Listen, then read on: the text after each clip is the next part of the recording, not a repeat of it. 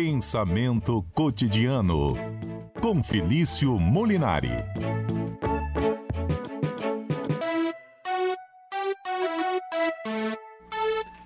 Boa tarde, professor Felício. Boa tarde, Adalberto. Boa tarde, Pedro. Boa tarde, Zé Carlos. Boa tarde, ouvintes da CBN. Sempre um prazer estar aqui com vocês hoje, na última quarta-feira do ano. Né? Boa tarde, Tudo bem, Felício. Adalberto? Tudo jóia, professor Felício. Eu já ia falar isso. Hoje, dia 29 de dezembro, a gente está aí no nosso último quadro do ano, a nossa última quarta-feira de 2021. E, Felício, olha, no início do programa de hoje, a gente já trouxe uma provocação aí com os nossos ouvintes, que a gente falou assim, olha, hoje no Pensamento Cotidiano, a gente vai falar sobre os mitos que envolvem a virada de ano. E aí os nossos ouvintes já começaram a participar com a gente, falando o que, que eles fazem, qual é a tradição que eles já fizeram no passado, ou as que eles pretendem fazer agora nessa virada de 2021 para 2022. E o que, que a filosofia pode nos ajudar nessa história aí, professor Felício?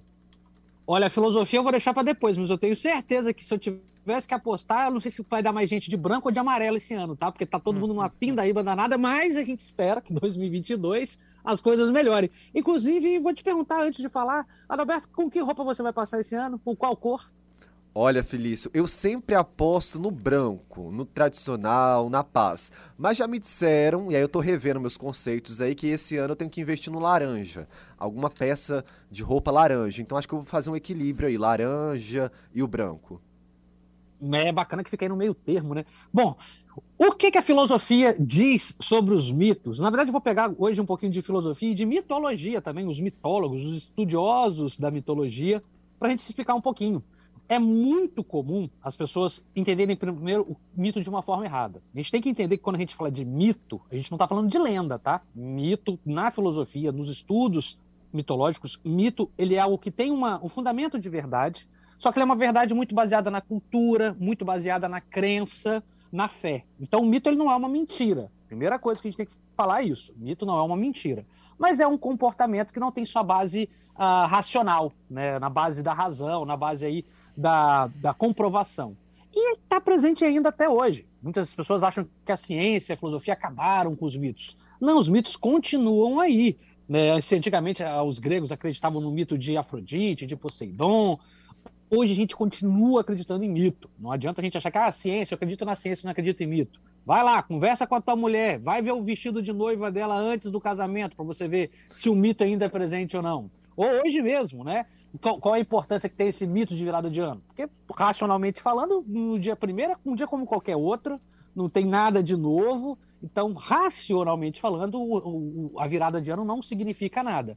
Mas é claro que, mitologicamente falando, e mito aqui como essa visão fantasiada da realidade, nos ajuda a nos renovar a esperança, nos ajuda a renovar as nossas esperanças, nos ajuda a fazer uma mudança de postura, até uma, uma mudança de comportamento. O que é que a filosofia diz isso tudo? Trazendo aqui um teórico chamado Mircea Eliade, um estudioso de mito. Os mitos preenchem nossa vida exatamente para que ela não fique cinza aí de tanta ciência, cinza dessa realidade que muitas vezes é bastante dura com a gente, né?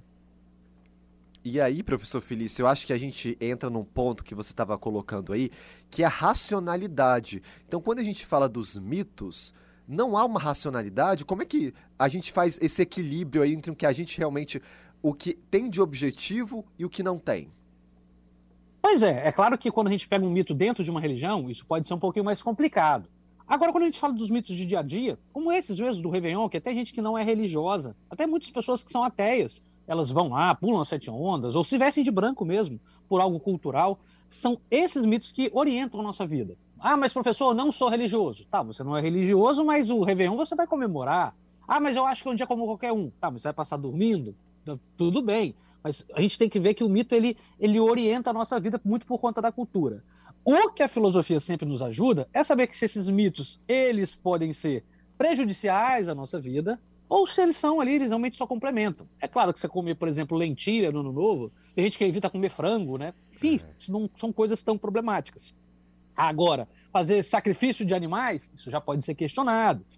Fazer qualquer tipo de, de coisa que fuja à razão. Por isso que o mito hoje e a filosofia sempre andam aí de mão dadas, para o mito não extrapolar demais o limite da racionalidade. Traduzindo, a gente sabe que o dia 1 de janeiro não tem nada de diferente na, na, na, na Terra ou no, na galáxia do dia 24 de abril. Né? Não tem nada de diferente. Mas, mitologicamente, a gente se prepara, se renova, enche de esperança e a filosofia nos ajuda a enxergar que não há mal nenhum nisso. Desde que a gente não ofenda os outros, desde que isso não fira alguma, alguma moral específica, enfim, desde que isso seja equilibrado. Os mitos são bacanas, são importantes para a nossa vida, os mitos de celebração, os mitos de passagem, os rituais de passagem, por exemplo, a famosa calourada, para quem está entrando na faculdade de 2022, mas a gente tem que sempre prezar um fundo de filosofia, um fundo filosófico, para a gente não fazer mal ao outro, né? E, professor Feliz, teve um ponto aí que eu acho que é bem interessante a gente destacar, que é a questão, é, você até trouxe, da religiosidade. Porque, principalmente quando a gente fala dessa questão da virada de ano, a gente fica muito no pensamento ali também do lado emotivo, mas do lado religioso mesmo. Mas como você até destacou pra gente, não necessariamente o fato da pessoa não ser uma pessoa religiosa, por exemplo, não quer dizer que ela não vai ter essa ligação com os mitos, com essas tradições, com esses desejos de virada de ano, não é isso? Exatamente. Vou pegar um exemplo próximo a mim, que é de um grupo de amigos que eu, eu, particularmente não jogo, mas não, é, não, jogo porque realmente não tenho muita afinidade, mas um grupo de amigos meus que jogam RPG, famoso RPG de tabuleiro, e basicamente são formados pessoas ou agnósticas ou, ou ateístas, pessoas sem religião, qualquer tipo de religião.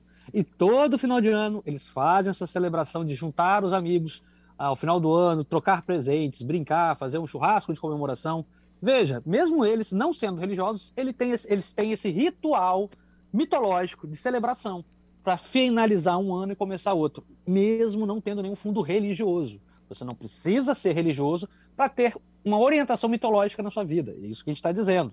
Por exemplo, alguns espaços, como esse de a virada de ano, eles são recheados de, de sentimento, de religiosidade. Mesmo que não seja a religião ali do ir à missa, ir à igreja. É uma religião mais fluida, mas ela ainda preenche nossa vida. Como eu disse, seja indo no Réveillon, seja juntando os amigos no final de ano, seja fazendo uma festa de calorada, né, uns calouros, a recepção dos calouros na faculdade, enfim, toda a nossa vida é recheada de momentos, acontecimentos que não são racionais, não são racionais, mas que preenchem a nossa vida. E a filosofia está aí para explicar e fazer com que isso fique no, âmbito do aceitável, não fuja muito os limites da racionalidade, da razoabilidade. Com certeza, a pessoa que pula onda, sete ondinhas e todo ano é, Vou até usar uma palavra que não é nem ligada a isso, mas todo, religiosamente, anualmente, pula sete ondinhas ali na praia. Às vezes nem sabe porque ela tá pulando, mas é só uma tradição que ela, que ela adquiriu ao longo da vida, né? Exatamente, eu estava falando até nas minhas redes sociais um hábito que eu tenho. Dois, que eu acho que muita gente tem. Eu acho muito gostoso, é religioso para mim, me faz muito bem. Chegar no mês, no final do ano, pegar, limpar todas as minhas roupas, o que eu não vou usar, meus papéis, professor guarda muito papel, né? então jogar tudo fora e fazer ali uma listinha do que eu tenho que fazer no próximo ano. Faço isso religiosamente. Vi que várias pessoas também fazem isso, a famosa faxina de final de ano para receber o ano bem. E a listinha do que fez, do que tem que ser feito no próximo ano, para se, se preparar, né, para receber esse ano que está vindo. Enfim, não muda nada. Mas por que a gente não faz isso em setembro? Enfim, é por mera, por mera cultura. A gente se deixa pre, preencher por essa cultura e, volto a dizer, preenche nossa vida, nos enche de significado e faz a gente continuar caminhando, né? Nessa jornada tão árdua que é a vida e principalmente nos últimos anos tem sido ainda mais árdua, né? Isso, porque todo mês é um novo mês, como o senhor falou, porque a gente não faz isso em setembro, todo dia é um novo dia, mas a chegada de um novo ano, né? São 365 dias de um novo ciclo que a gente tem pela frente, também vem carregada de diversos simbolismos que acabam também nos fazendo é, adicionar mais simbolismos a essa, essa chegada de ano. Sim, de alguma forma nos dá mais força. É como se a gente realmente se sentisse mais fortes, nos sentíssemos mais fortes para encarar o novo.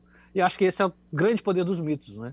Hum. Tirar a força das vezes onde não tem, uma força que você não teria em, sei lá, 23 de setembro, mas no dia 1 de janeiro, não sabemos exatamente de onde ela aparece e te empurra para frente para encarar a jornada da vida. Acho que essa, essa é a verdadeira beleza dos mitos. É isso aí. Professor Felício, a gente não pode encerrar, é claro, então, sem saber qual que é a sua tradição, qual que é a sua, o seu hábito de virada de ano aí. O que, que você pretende fazer aí na virada de 2021 para 2022? Entrega pra gente. Beleza, dois eu já falei. Sempre faço a limpeza, a faxina ali para começar o ano mais leve e, e, e, e limpo as coisas para receber ele de forma limpa e de peito aberto. Uma tradição que eu sempre tenho, sempre tenho, sempre tenho, eu acho maravilhoso, é ver as queimas de fogo, fogos, né? Eu acho muito bonito, e estar na praia. Eu acho que limpa ali a água. Em várias religiões, a água tem essa, desde o batismo para as várias religiões, a água tem esse poder de purificação. Então, desde a Iemanjá, para quem dá o bando do candomblé, até o batismo para quem é católico ou protestante, a água ele tem esse sentimento de purificação. Estar perto do mar ou tomar um grande gole d'água é para nos limpar, para receber essa energia nova, para receber exatamente esse respiro novo. Essa minha tradição, que não tem fundo racional, mas que me ajuda a encarar mais um ano que vem pela frente. Tem até uma música do Arlindo Cruz, né, professor Felício, que fala que banho de mar é bom para descarregar. Exatamente, né? Exatamente. Excelente. E espero que, que no ano de 2022, que este programa, né, o o pensamento cotidiano, ele, a gente começou em 2021, que em 2022 ele possa ter vida longa e a gente possa cada vez mais estar juntos aqui nas quartas-feiras na CBN. E desejo um feliz 2022 a todo mundo, e em especial a todo mundo que está aqui na CBN e na cidade de Anchieta, onde eu estou agora, com os meus familiares, todo mundo aqui do sul do estado de Anchieta, de Conha, de Piuma. Um grande abraço, a gente se vê nessa virada que tem tudo para realmente ser uma sessão de descarrego em grupo. Epa, um 2022 de boas notícias para você, professor. Grande abraço. Para todos nós, grande abraço.